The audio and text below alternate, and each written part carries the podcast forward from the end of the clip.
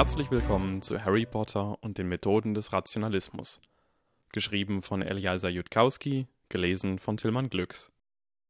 Kapitel 21 Rationalisierung Hermine Granger hatte Angst davor gehabt, böse zu werden. Der Unterschied zwischen gut und böse war normalerweise leicht zu erkennen. Sie hatte nie verstanden, warum es anderen Leuten so schwer fiel. Auf Hogwarts waren Professor Flitwick und Professor McGonagall und Professor Sprout gut. Professor Snape und Professor Quirrell und Draco Malfoy waren böse. Harry Potter war eine der wenigen Personen, denen man es einfach nicht so ansehen konnte. Sie versuchte immer noch herauszufinden, auf welche Seite er wirklich gehörte. Aber was sie selbst anging, es machte Hermine zu viel Spaß, Harry Potter fertig zu machen. Sie war in jedem einzelnen Unterrichtsfach besser als er, außer im Fliegen, aber das war wie Sportunterricht, das zählte nicht. Sie hatte an fast jedem Tag der ersten Woche richtige Hauspunkte bekommen. Nicht für komische, heldenhafte Dinge, sondern für kluge Dinge, wie Zaubersprüche schnell lernen und anderen Schülern helfen. Sie wusste, dass diese Hauspunkte besser waren, und das Beste daran war, dass Harry Potter es auch wusste. Sie konnte es jedes Mal, wenn sie wieder einen richtigen Hauspunkt bekam, in seinen Augen sehen. Wenn man zu den Guten gehörte, dann sollte man seine Siege nicht so sehr auskosten. Es hatte schon am Tag der Zugfahrt begonnen, obwohl es eine Weile gedauert hatte, bis all diese Aufregung sich gelegt hatte. Erst spät am Abend war Hermine allmählich klar geworden, wie sehr dieser Junge sie überrumpelt hatte. Bevor sie Harry Potter getroffen hatte, gab es niemanden, den sie fertig machen wollte. Wenn jemand in der Schule nicht so gut war wie sie, dann war es ihre Aufgabe gewesen, zu helfen, nicht noch darauf herumzureiten. So machte man das eben, wenn man zu den Guten gehörte. Und jetzt? Jetzt gewann sie. Harry Potter zuckte jedes Mal zusammen, wenn sie wieder einen Hauspunkt bekam, und sie hatte so viel Spaß daran. Ihre Eltern hatten sie vor Drogen gewarnt, und sie vermutete, dass sie hieran mehr Spaß hatte als an Drogen.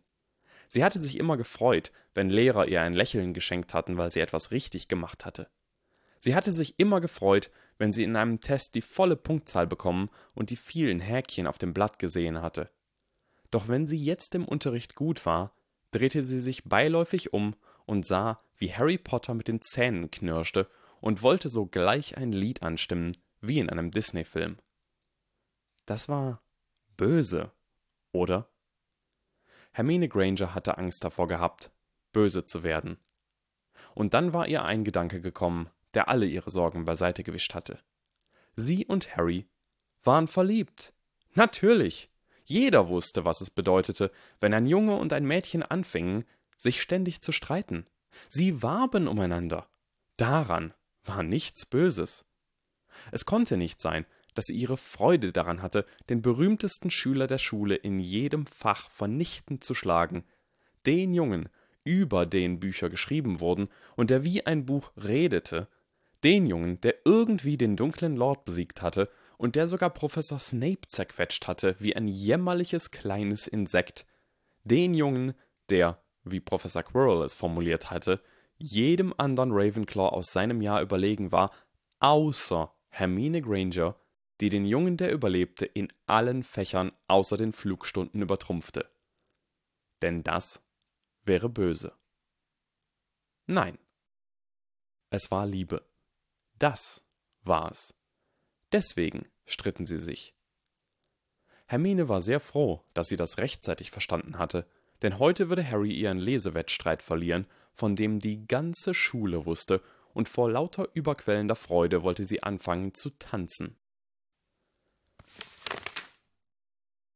Es war Samstag, 14.45 Uhr, und Harry Potter hatte noch die Hälfte von Bathilda Bagshotts Geschichte der Zauberei zu lesen, und sie fixierte ihre Taschenuhr, die fürchterlich langsam die letzten zwei Minuten abzählte.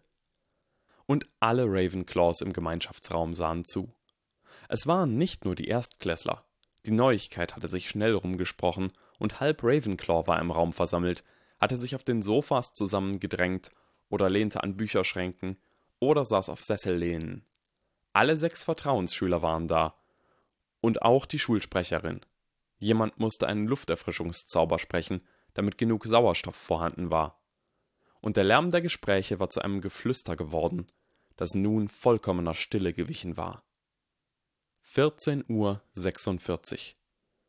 Die Spannung war mit Händen zu greifen. Wenn es jemand anders gewesen wäre, irgendjemand anders, dann wäre seine Niederlage eine ausgemachte Sache gewesen. Doch es war Harry Potter, und es war nicht auszuschließen, dass er irgendwann in den nächsten Sekunden eine Hand heben und mit den Fingern schnippen würde. Mit einem plötzlichen Schrecken wurde ihr klar, dass Harry Potter womöglich genau das tun würde. Es wäre so typisch für ihn, wenn er die zweite Hälfte des Buches schon vorher fertig gelesen hätte. Hermines Blick verschwamm. Sie versuchte tief einzuatmen und stellte fest, dass es ihr nicht gelang. Noch zehn Sekunden, und er hatte immer noch nicht die Hand gehoben. Noch fünf Sekunden. 14 Uhr 47. Harry Potter platzierte sorgfältig ein Lesezeichen in seinem Buch, schloss es und legte es beiseite. Ich möchte zu Protokoll geben, sagte der Junge, der überlebte, mit deutlicher Stimme, dass mir nur ein halbes Buch fehlte und dass ich eine Reihe unerwarteter Verzögerungen erlitten habe. Du hast verloren! kreischte Hermine. Du hast es getan. Du hast unseren Wettstreit verloren. Ein kollektives Ausatmen ertönte, als alle wieder anfingen zu atmen.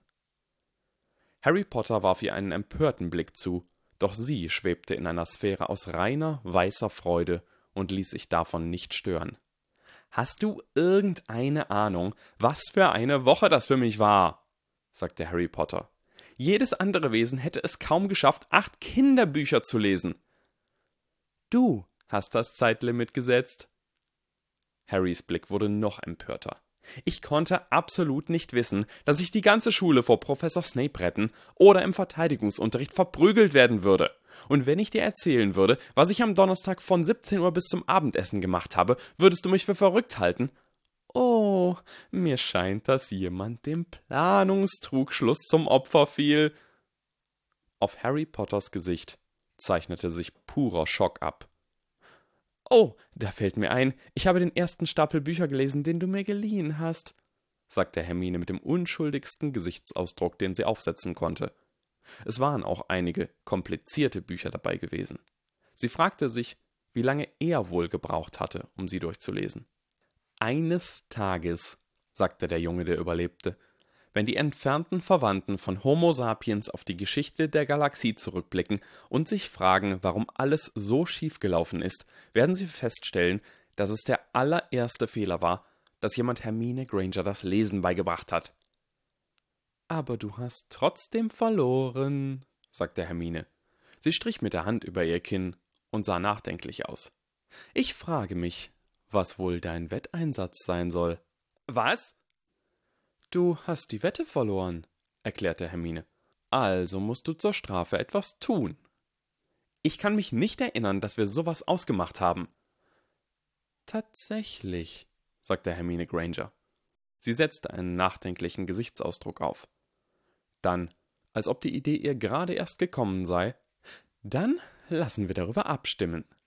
Alle Ravenclaws, die finden, dass Harry einen Wetteinsatz schuldig ist, meldet euch.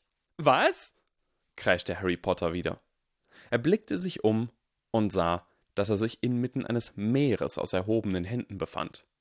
Und wenn Harry Potter genau hingeschaut hätte, wäre ihm aufgefallen, dass schrecklich viele schaulustige Mädchen waren und dass fast jede weibliche Person im Raum die Hand gehoben hatte. Stopp! jammerte Harry Potter. Ihr wisst nicht, was ihr von mir verlangt. Versteht ihr denn nicht, was sie tut? Sie will, dass ihr euch jetzt schon festlegt und dass ihr euch später nicht mehr umentscheiden könnt und allem zustimmt, was sie verlangt. Keine Sorge, sagte die Vertrauensschülerin Penelope Clearwater. Wenn die etwas Übertriebenes verlangt, können wir uns einfach umentscheiden. Hab ich recht? Und all jene Mädchen, denen Penelope Clearwater von Hermines Plan erzählt hatte, nickten eifrig.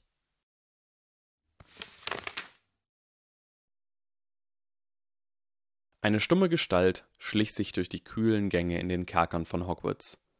Er sollte um 18 Uhr in einem ganz bestimmten Raum sein, um eine ganz bestimmte Person zu treffen, und falls irgend möglich, sollte er früher da sein, um Respekt zu zeigen. Doch als seine Hand den Türknauf drehte und die Tür zu dem dunklen, stillen, unbenutzten Klassenzimmer aufstieß, stand dort bereits eine Silhouette zwischen den Reihen von alten, verstaubten Tischen. Eine Silhouette, die einen dünnen, grün leuchtenden Stab hielt, von dem ein blasses Licht ausging, welches kaum seinen Halter erleuchtete, vom Raum ganz zu schweigen. Das Licht aus dem Korridor schwand, als die Tür hinter ihm zufiel und Dracos Augen begannen, sich an das schummerige Glimmen zu gewöhnen. Die Silhouette wandte sich langsam ihm zu, und in den Schatten erkannte er ein Gesicht, das nur teilweise vom gespenstischen grünen Licht erhellt wurde. Dieses Treffen gefiel Draco jetzt schon. Das kühle grüne Licht passte schon, wenn sie beide jetzt noch etwas größer wären, Kapuzen und Masken tragen und sich auf einem Friedhof statt in einem Klassenzimmer treffen würden, dann wäre es genau wie in den Todessergeschichten, die die Freunde seines Vaters immer erzählten. Ich will, dass du weißt, Draco Malfoy, sagte die Silhouette in gefährlich ruhigem Ton, dass ich dir keine Schuld an meiner jüngsten Niederlage gebe. Draco öffnete unwillkürlich seinen Mund, um zu widersprechen. Es gab absolut keinen Grund, weshalb er dafür die Schuld. Es lag vor allem an meiner eigenen Dummheit, fuhr die Figur in den Schatten fort. Ich hätte mich bei mehreren Gelegenheiten anders verhalten können. Du hast mich nicht gebeten, genau das zu tun, was ich getan habe. Du hast nur um Hilfe gebeten. Ich war derjenige, der eine unkluge Art zu helfen gewählt hat. Doch es bleibt dabei, dass ich den Wettstreit um ein halbes Buch verloren habe. Das Handeln deines idiotischen Lakaien und der Gefallen, um den du mich gebeten hast, und ja, mein eigenes törichtes Handeln in jener Angelegenheit haben mich Zeit gekostet. Mehr Zeit, als dir bewusst ist. Zeit, die sich schließlich als entscheidend herausstellte. Es bleibt dabei, Draco Malfoy, dass ich gewonnen hätte, wenn du mich nicht um diesen Gefallen gebeten hättest. Stattdessen habe ich nun verloren. Draco hatte bereits von Harrys Niederlage gehört und von dem Wetteinsatz, den Granger verlangt hatte. Die Neuigkeit hatte sich schneller herumgesprochen, als es per Eule möglich gewesen wäre. Ich verstehe, sagte Draco. Es tut mir leid. Er konnte nichts anderes sagen, wenn er noch mit Harry Potter befreundet sein wollte. Ich bitte nicht um dein Verständnis oder Mitgefühl, sagte die dunkle Stimme, immer noch in jenem gefährlich ruhigen Ton. Doch ich habe soeben zwei volle Stunden in der Gegenwart von Hermine Granger verbracht, die mir zur Verfügung gestellte Kleidung getragen und so faszinierende Orte in Hogwarts besucht, wie einen kleinen, plätschernden Wasserfall, der aussah, als ob Nasenschleim daraus hervorsprudelte und das alles in Begleitung von einigen anderen Mädchen, die sich auf so wundervolle Tätigkeiten verlegt haben, wie unseren Weg mit verwandelten Rosenblüten zu bestreuen. Ich war auf einem Date, junger Malfoy. Auf meinem ersten Date. Und wenn ich dafür eine Wiedergutmachung verlange, dann wirst du sie erbringen. Draco nickte ernsthaft. Vor diesem Treffen hatte er in weiser Voraussicht so viele Details wie möglich über Harrys Date in Erfahrung gebracht. So konnte er vor ihrem Treffen in hysterisches Gelächter ausbrechen und beging nicht den Fauxpas, nun so lange zu kichern, bis ihm schwarz vor Augen wurde. Glaubst du, sagte Draco, dass dem Granger-Mädchen irgendein tragisches Unglück zustoßen? Erzähl den Slytherins, dass ich mich um Granger kümmern werde und dass ich die Überreste eines jeden, der sich in meine Angelegenheiten einmischt, über ein Dutzend verschiedener Länder verteilen werde. Und da ich nicht in Gryffindor bin und mit List vorgehen werde, statt einfach draufzuhauen, sollen sie sich keine Sorgen machen, falls sie mich dabei erwischen, dass ich Hermine anlächle. Oder wenn sie dich auf einem zweiten Date sehen, sagte Draco mit einem zweifelnden Unterton. Es wird kein zweites Date geben, sagte die grün beleuchtete Figur in einer so furchteinflößenden Stimme, dass sie nicht nur wie irgendein Todesser klang, sondern wie Amicus Carrow damals, kurz bevor Vater ihm gesagt hatte, er solle damit aufhören, er sei nicht der dunkle Lord. Aber natürlich war es immer noch die hohe Stimme eines kleinen Jungen, und wenn man das mit den gesprochenen Wörtern kombinierte, nein, es passte einfach nicht. Falls Harry Potter eines Tages doch zum nächsten dunklen Lord geworden wäre, dann würde Draco eine Kopie dieser Erinnerung an einem sicheren Ort aufbewahren, und Harry Potter würde es nie, nie wagen, ihn zu hintergehen. Doch sprechen wir über schönere Dinge, sagte die Figur inmitten der grünlichen Schatten. Sprechen wir über Wissen und über Macht. Draco Malfoy, sprechen wir über Wissenschaft. Ja, sagte Draco, reden wir darüber. Draco fragte sich, wie viel von seinem eigenen Gesicht man in diesem spukhaften grünen Licht erkennen konnte und wie viel in den Schatten lag. Und obwohl Dracos Gesichtsausdruck ernst blieb, trug er ein Lächeln in seinem Herzen. Endlich führte er ein erwachsenes Gespräch. Ich biete dir Macht, sagte die Figur in den Schatten, und ich werde dir von dieser Macht und ihrem Preis erzählen. Die Macht ist, das Wesen der Realität zu erkennen und so Einfluss über sie zu gewinnen. Was du verstehst, das kannst du steuern. Diese Macht ist groß genug, dass sie uns auf den Mond bringen kann. Der Preis dieser Macht ist, dass du lernen musst, der Natur Fragen zu stellen und, viel schwieriger noch, ihre Antworten hinzunehmen. Du wirst Experimente durchführen, Fragen stellen und beobachten, was passiert. Und du musst diese Antworten akzeptieren, wenn sie dir mitteilen, dass du dich geirrt hast. Du musst lernen zu verlieren, nicht gegen mich, sondern gegen die Natur. Wenn du merkst, dass du gegen die Realität ankämpfst, musst du die Realität gewinnen lassen. Es wird dir wehtun, Draco Malfoy, und ich weiß nicht, ob du stark genug dafür bist. Wenn dies der Preis ist, ist es dennoch dein Wunsch, diese Macht zu erlernen? Draco atmete tief ein. Er dachte darüber nach. Und er wusste nicht, wie er anders antworten könnte. Er hatte die Anweisung, jede Möglichkeit zu ergreifen, um Freundschaft mit Harry Potter zu schließen. Es ging nur ums Lernen. Er versprach nicht, irgendetwas zu tun. Er konnte diesen Unterricht jederzeit abbrechen. Es sah in vielerlei Hinsicht nach einer Falle aus. Doch ehrlich gesagt sah Draco nicht, wie es schiefgehen könnte. Außerdem wollte er schon irgendwie die Welt beherrschen. Ja, sagte Draco. Exzellent, sagte die Figur in den Schatten. Ich hatte eine recht stressige Woche und werde einige Zeit brauchen, um einen Lehrplan zusammenzustellen. Ich selbst habe viel zu tun, um meine Macht in Slytherin zu festigen, sagte Draco. Von Hausaufgaben ganz zu schweigen. Vielleicht sollten wir einfach im Oktober anfangen? Klingt vernünftig, sagte die Figur in den Schatten. Aber worauf ich hinaus wollte, ist, dass ich wissen muss, was ich dir beibringen werde, um den Lehrplan zu entwickeln. Mir sind drei Ideen gekommen. Die erste ist, dass ich dir etwas über das menschliche Gehirn und das Bewusstsein beibringe. Die zweite ist, dass ich dir etwas über das Universum beibringe, jene Künste, die nötig sind, um zum Mond zu reisen. Dafür würden wir uns mit vielen Zahlen beschäftigen, aber für manche Menschen sind gerade jene Zahlen schöner als alles andere, was die Wissenschaften uns lehren können. Magst du Zahlen, Draco? Draco schüttelte den Kopf. So viel dazu.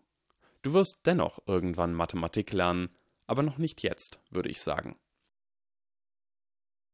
Die dritte Möglichkeit ist, dass ich dich Genetik und Evolution und Vererbbarkeit lehre, die Dinge, die du Blut nennst. Das nehmen wir, sagte Draco. Die Figur nickte. Ich ahnte, dass du dich so entscheiden würdest, aber ich glaube, dass das für dich der schmerzhafteste Pfad sein wird, Draco. Was, wenn deine Familie und Freunde, die Reinblütler, das eine sagen, und du feststellst, dass die Experimente etwas anderes sagen? Dann werde ich herausfinden, wie ich die Experimente dazu kriege, die richtige Antwort auszuspucken. Einen Moment lang war es still, während die Figur in den Schatten mit offenem Mund dastand. Ähm, sagte die Figur. So funktioniert das nicht. Davor wollte ich dich warnen, Draco. Du kannst nicht dafür sorgen, dass die Antwort herauskommst, die du haben möchtest. Du kannst immer dafür sorgen, dass die Antwort herauskommt, die du haben möchtest, sagte Draco. Das war so ziemlich das Erste, was seine Tutoren ihm beigebracht hatten.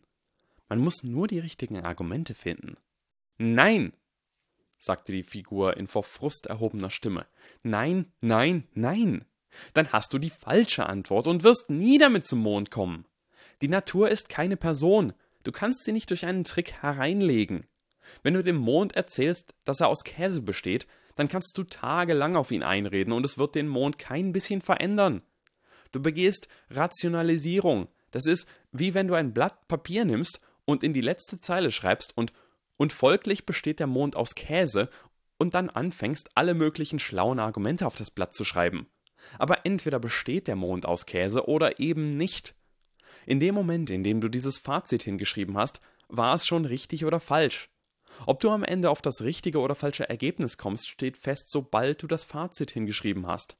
Wenn du dich zwischen zwei teuren Koffern entscheiden sollst und dir der glitzernde besser gefällt, dann ist es egal, mit welchen schlauen Gründen du die Kaufentscheidung später begründest.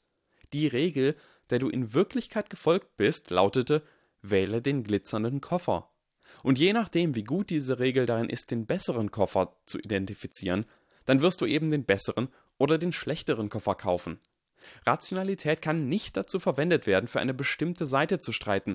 Sie kann dir nur helfen zu ermitteln, für welche Seite du streiten solltest. Wissenschaft ist nicht dazu da, irgendwen zu überreden, dass er für die Reinblütler sein soll. Das ist Politik. Wissenschaft ist so mächtig, weil wir damit herausfinden können, wie die Natur sich tatsächlich verhält, egal was unsere Meinung ist. Wissenschaft kann uns aber beibringen, wie Blut tatsächlich funktioniert, wie Zauberer ihre Fähigkeiten von ihren Eltern erben und ob Muggelgeborene schwächer oder stärker stärker, sagte Draco. Er hatte versucht, Harrys Erklärungen nachzuvollziehen. Sein Gesichtsausdruck war grübelnd.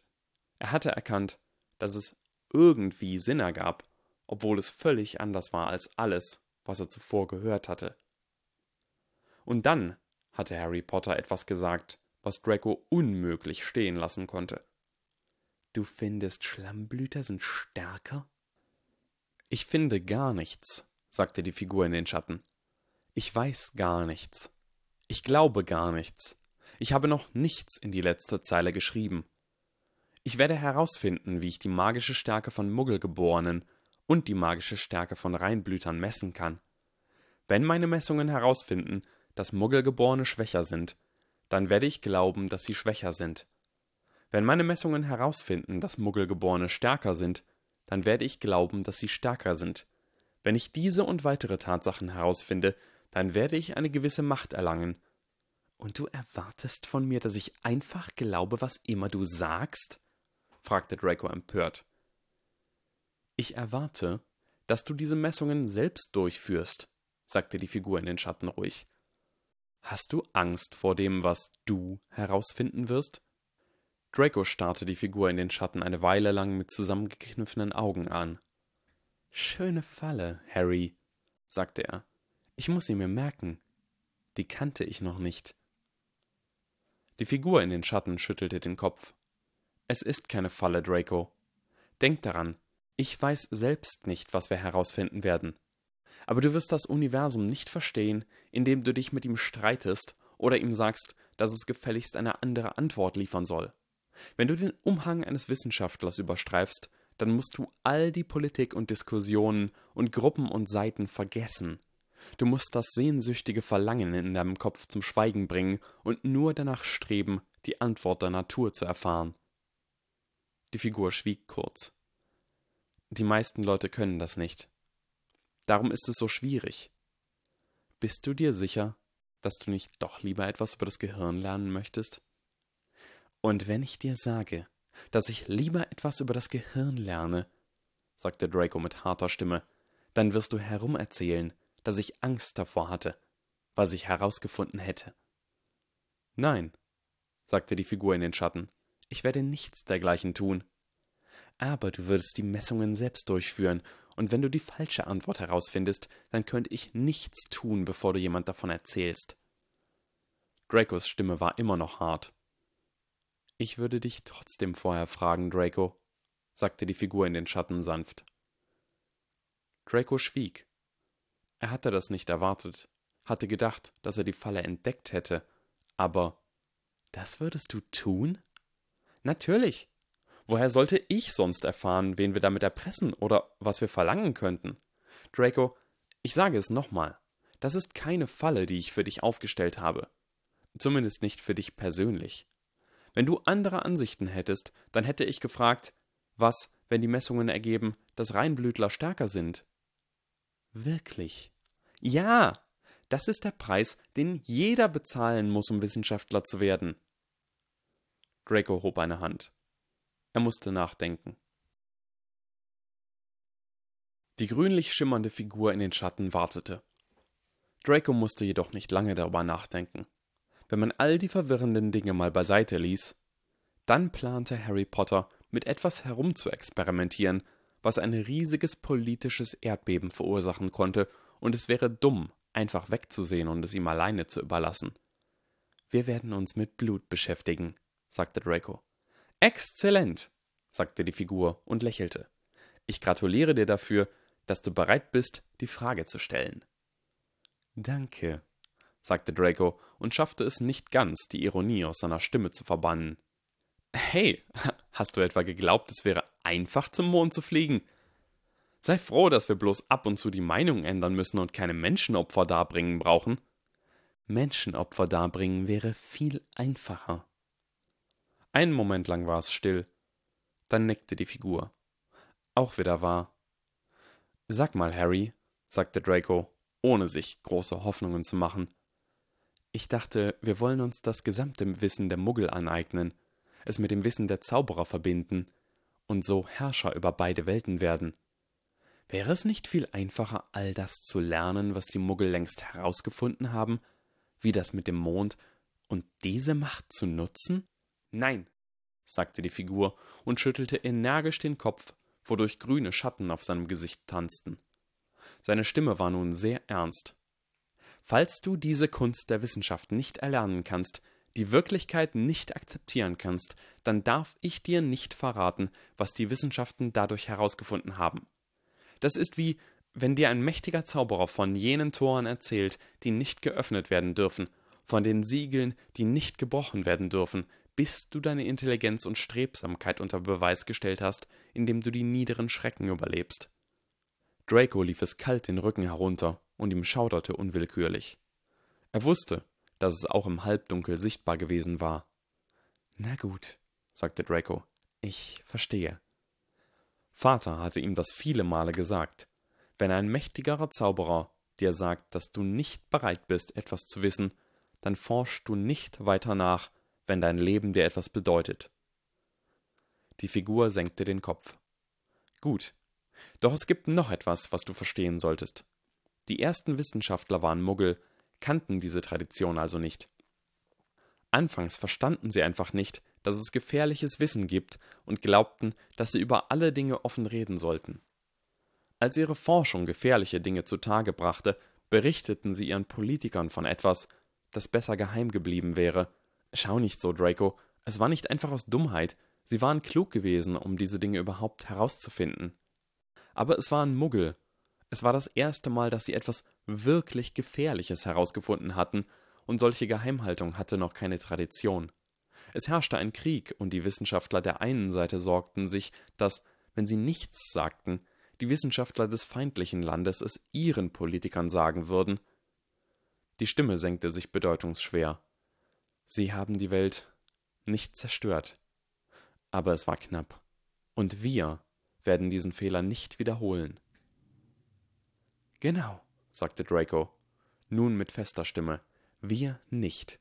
Wir sind Zauberer und werden nicht zu Muggeln, bloß weil wir Wissenschaft betreiben. Du hast recht, sagte die vom grünen Licht umrissene Figur. Wir werden unsere eigene Wissenschaft begründen, eine magische Wissenschaft, und wir werden von Anfang an bessere Traditionen etablieren. Die Stimme wurde fester. Neben dem Wissen, das ich mit dir teile, werde ich dich auch lehren, die Wahrheit zu akzeptieren. Neues beibringen werde ich dir nur, wenn du in jener Fähigkeit Fortschritte machst, und du wirst all das Wissen an niemanden weitergeben, der jene Fähigkeit nicht entwickelt hat. Bist du damit einverstanden? Ja, sagte Draco. Was sollte er sonst tun? Nein sagen? Gut. Und was du selbst entdeckst, wirst du für dich behalten, bis du glaubst, dass andere Wissenschaftler bereit sind, es zu erfahren. Und unsere gemeinsamen Erkenntnisse veröffentlichen wir erst dann, wenn wir uns einig sind, dass die Welt dafür bereit ist. Und egal welche Ansichten und Bündnisse wir haben, wir alle werden jeden einzelnen von uns bestrafen, der gefährliche Magie veröffentlicht oder gefährliche Waffen weitergibt, egal was für ein Krieg auch herrschen mag. Von heute an wird das Tradition und Gesetz der magischen Wissenschaft sein. Sind wir uns da einig? Ja, sagte Draco. Das klang allmählich wirklich recht attraktiv. Die Todesser hatten versucht, Macht zu erlangen, indem sie furchteinflößender als alle anderen waren, und sie hatten es noch nicht endgültig geschafft. Vielleicht war es an der Zeit, stattdessen mit Hilfe von Geheimnissen zu herrschen. Und unsere Gruppe bleibt so lange wie möglich geheim, und jeder, der teilnehmen will, muss unseren Regeln zustimmen. Natürlich. Auf jeden Fall. Einen Moment lang war es still. Wir brauchen bessere Umhänge, sagte die Figur in den Schatten. Mit Kapuzen und so. Daran hatte ich auch gerade gedacht, sagte Draco. Aber wir brauchen keine völlig neuen Umhänge, nur Kappen zum Überwerfen. Ich habe eine Freundin in Slytherin. Sie wird uns maßgeschneiderte, aber sag ihr nicht, wofür wir die brauchen. Ich bin nicht blöd. Und wir brauchen erstmal keine Masken, nicht solange wir nur zwei sind, sagte die Figur in den Schatten. Okay. Aber später sollten wir uns irgendein Erkennungszeichen ausdenken, das alle unsere Anhänger haben. Das Mal der Wissenschaft. Zum Beispiel eine Schlange, die den Mond frisst, auf dem rechten Unterarm. Du meinst einen Doktortitel? Und wäre es dann nicht viel zu einfach, unsere Leute zu identifizieren? Hä? Ich meine, was, wenn jemand sagt, okay, dann äh, krempelt alle mal euren rechten Arm hoch und unsere Anhänger sagen dann, äh, ups, äh, tja, ähm, sieht so aus, als, als ob ich ein Spion bin? Vergiss, was ich gesagt habe, sagte Draco, dem plötzlich am ganzen Körper der Schweiß ausbrach. Er brauchte eine Ablenkung. Schnell. Und wie sollen wir uns nennen? Die Wissenschaftsesser? Nein, sagte die Figur in den Schatten langsam. Das klingt falsch. Draco wischte sich mit den Ärmeln seines Umhangs den Schweiß von der Stirn. Vater hatte gesagt, der dunkle Lord sei schlau gewesen. Ich hab's, sagte die Figur in den Schatten plötzlich. Du wirst es noch nicht verstehen, aber glaub mir, es passt. In diesem Moment wäre Draco auch mit Malfoy Mampfer einverstanden gewesen, solange sie bloß das Thema wechselten. Was denn? Und inmitten der verstaubten Tische, in einem ungenutzten Klassenzimmer, in den Kerkern von Hogwarts, breitete die grün beleuchtete Figur von Harry Potter dramatisch die Arme aus und sagte Am heutigen Tage gründen wir die Bayesche Verschwörung.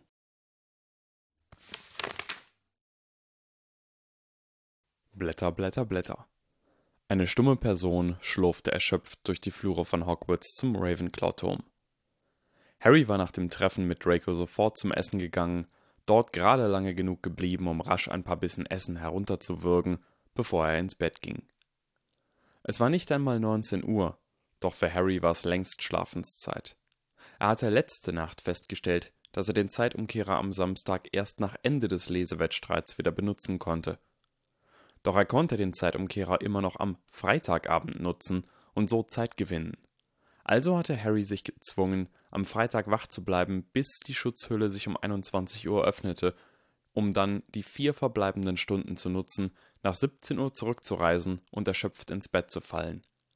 Er war Samstagmorgen wie geplant gegen 2 Uhr aufgewacht und hatte dann zwölf Stunden am Stück gelesen, und es hatte trotzdem nicht gereicht und jetzt würde Harry einige Tage lang recht früh ins Bett gehen, bis sein Schlafrhythmus sich wieder eingependelt hatte. Das Bild vor dem Eingang stellte Harry irgendein dummes Rätsel, das für Elfjährige gedacht war, und er antwortete, ohne über die Worte nachzudenken. Dann stolperte Harry die Treppe hoch zu seinem Schlafsaal, zog seinen Schlafanzug an und fiel ins Bett. Und bemerkte, dass sein Kissen recht hart war. Harry stöhnte auf. Er setzte sich widerwillig auf, drehte sich um und hob sein Kissen an. Er entdeckte einen Zettel, zwei goldene Galeonen und ein Buch namens Oklumentik, die geheime Kunst. Harry griff nach dem Zettel und las Meine Güte, du bist ja gut darin, Probleme heraufzubeschwören. Dein Vater war nichts dagegen. Du hast dir einen mächtigen Feind gemacht. Ganz Slytherin vertraut, bewundert und fürchtet Snape. Du kannst nun keinem Angehörigen dieses Hauses mehr trauen, egal ob sie Freund oder Feind zu sein scheinen. Von nun an darfst du Snape nicht in die Augen sehen. Er ist ein Legilimens und kann sonst deine Gedanken lesen. Ich habe ein Buch beigelegt, mit dem du lernen kannst, dich zu schützen. Allzu weit wirst du ohne Lehrer zwar nicht kommen, aber es könnte dir gelingen, Angriffe zumindest zu erkennen. Damit du etwas Zeit findest, um Oklumentik zu studieren, habe ich zwei Galeonen beigelegt. Den Preis einer Musterlösung für alle Tests und Aufsätze im ersten Jahr des Geschichtsunterrichts. Professor Binz hat seit seinem Tod jedes Jahr genau dieselben Aufgaben gestellt. Deine neuen Freunde, die Weasley-Zwillinge, sollten dir eine Kopie verkaufen können. Es versteht sich von selbst, dass du dich damit nicht erwischen lassen darfst. Über Professor Quirrell weiß ich wenig. Er ist ein Slytherin und ein Verteidigungslehrer, zwei Dinge, die gegen ihn sprechen. Prüfe jeden Ratschlag, den er dir gibt, sorgfältig und sprich mit ihm nicht über Dinge, die du geheim halten möchtest. Dumbledore tut nur so, als wäre er verrückt. Er ist äußerst intelligent, und falls du wieder in einen Wandschrank gehst und dann verschwindest, wird er sicherlich Schlussfolgern, dass du einen Tarnumhang besitzt, falls er es nicht längst getan hat. Meide ihn wann immer möglich Verstecke den Tarnumhang an einem sicheren Ort, nicht in deinem Beutel, wann immer du ihn nicht meiden kannst, und verhalte dich in seiner Gegenwart äußerst vorsichtig. Und Licht, bitte sei in Zukunft vorsichtiger, Harry Potter. Der Weihnachtsmann. Harry starrte den Zettel an. Das schienen ziemlich gute Ratschläge zu sein. Natürlich würde Harry im Geschichtsunterricht nicht schummeln, selbst wenn er ein totes Pferd als Lehrer hätte. Doch Snapes Legilementik? Wer auch immer ihm diesen Zettel geschrieben hatte, der wusste viele wichtige, geheime Dinge und war dazu bereit, sie Harry mitzuteilen. Der Zettel warnte ihn zwar immer noch davor, dass Dumbledore den Umhang stehlen würde, doch im Moment hatte Harry keine Ahnung, ob das ein schlechtes Zeichen war oder einfach ein nachvollziehbarer Fehler. Irgendeine Art Verschwörung schien in Hogwarts stattzufinden, Vielleicht könnte Harry die Erzählungen von Dumbledore und vom Autor dieses Zettels miteinander abgleichen und so ein Gesamtbild erhalten, das zutraf? Wenn beide sich in einer Sache einig waren, dann. Egal. Harry stopfte alles in seinen Beutel, aktivierte den Geräuschdämpfer, zog die Decke über den Kopf und verlor das Bewusstsein. Es war ein Sonntagmorgen und Harry aß in einer großen Halle Eierkuchen, biss rasch davon ab und warf zwischendurch alle paar Sekunden nervöse Blicke auf seine Armbanduhr. Es war acht Uhr zwei und in genau zwei Stunden und einer Minute war es exakt eine Woche her, dass er die Weasleys gesehen hatte und zum Bahnsteig neun Viertel gegangen war. Und ihm war plötzlich der Gedanke gekommen. Harry wusste nicht, ob es zulässig war, so zu argumentieren. Er wusste gar nichts mehr, aber es erschien möglich, dass ihm in der letzten Woche noch nicht genug interessante Dinge zugestoßen waren. Wenn er fertig gegessen hatte, wollte Harry geradewegs in sein Zimmer gehen, sich in dem Raum in seiner Truhe verstecken und bis 10.03 Uhr mit niemandem mehr ein Wort wechseln. Und dann sah Harry die Weasley-Zwillinge auf sich zukommen. Einer der beiden versteckte etwas hinter seinem Rücken. Er sollte aufschreien und wegrennen. Er sollte einfach aufschreien und wegrennen. Was auch immer das war, es könnte der krönende Abschluss sein. Er sollte wirklich einfach aufschreien und wegrennen. Mit dem resignierten Gefühl, dass das Universum ihn trotzdem aufspüren würde, schnitt Harry ein weiteres Stück vom Eierkuchen ab. Er konnte die nötige Energie nicht aufbringen. Das war die traurige Wahrheit. Harry wusste nun, wie Menschen sich fühlten, wenn sie des Wegrennens müde waren, wenn sie dem Schicksal nicht mehr entkommen konnten und einfach zu Boden fielen und sich von den grauenhaften, scharfzähnigen und tentakelbesetzten Dämonen der tiefsten Abgründe in ihr fürchterliches Schicksal ziehen ließen. Die Weasley-Zwillinge kamen näher. Und noch näher. Harry aß noch ein Stück Eierkuchen. Die Weasley-Zwillinge kamen an und grinsten fröhlich. Hallo, Fred, sagte Harry matt. Einer der Zwillinge nickte. Hallo, George. Der andere Zwilling nickte. Du klingst müde, sagte George. Du solltest fröhlicher reinschauen, sagte Fred. Schau mal, was wir dir mitgebracht haben. Und George zog hinter Freds Rücken einen Kuchen hervor mit zwölf brennenden Kerzen. Einen Moment lang war es still, als ganz Ravenclaw sie anstarrte. Äh, das stimmt nicht, sagte jemand. Harry Potter wurde am 31. Juli. ertönte eine laute, er wird kommen! hallende Stimme, die alle Gespräche durchschnitt, wie ein eisiges Schwert. Dumbledore war von seinem Platz und zerstören wird er selbst die und hatte die Frau ergriffen, die diese fürchterlichen Worte sprach. Fawkes war plötzlich erschienen und alle drei verschwanden in einer auflodernden Flamme. Es folgte eine schockierte Stille, und viele Köpfe wandten sich jetzt Harry Potter zu. Ich war's nicht, sagte Harry in einer erschöpften Stimme. Das war eine Prophezeiung, zischte jemand am Tisch, und ich wette, dass es um dich ging. Harry seufzte. Er stand auf und versuchte mit lauter Stimme all die Gespräche zu übertönen, die nun anfingen. Es ging nicht um mich. Natürlich nicht. Ich werde nicht kommen. Ich bin schon hier. Harry setzte sich wieder. Die Schüler, die zu ihm geblickt hatten, wandten sich wieder ab. Jemand anders am Tisch fragte Aber um wen ging es dann? Harry spürte eine dumpfe, bleierne Schwere, als ihm klar wurde, wer noch nicht in Hogwarts war. Es war bloß eine wilde Vermutung, aber Harry hatte das Gefühl, dass der untote dunkle Lord in nächster Zeit hier auftauchen würde. Die Gespräche um ihn herum wurden fortgesetzt. Und außerdem, was wird er zerstören? Du, ich glaube, Trelawney hat begonnen, irgendwas mit S zu sagen, als der Schulleiter sie gegriffen hat. Also, Seele? Sonne? Wenn jemand die Sonne zerstören wird, dann haben wir ein echtes Problem. Das erschien Harry sehr unwahrscheinlich, es sei denn, auf dieser Welt gab es furchterregende Wesen, die von David Criswells Starlifting-Ideen gelesen hatten. Sagt mal, sagte Harry mit müder Stimme, das passiert jeden Sonntag beim Frühstück, oder? Nein, sagte ein Schüler, der im siebten Schuljahr sein könnte, und runzelte die Stirn. Normalerweise nicht. Harry zuckte mit den Schultern. Egal, Mag jemand ein Stück Geburtstagskuchen? Aber du hast heute nicht Geburtstag, sagte der gleiche Schüler, der vorhin schon widersprochen hatte. Fred und George begannen daraufhin natürlich schallend zu lachen. Selbst Harry gelang ein müdes Lächeln.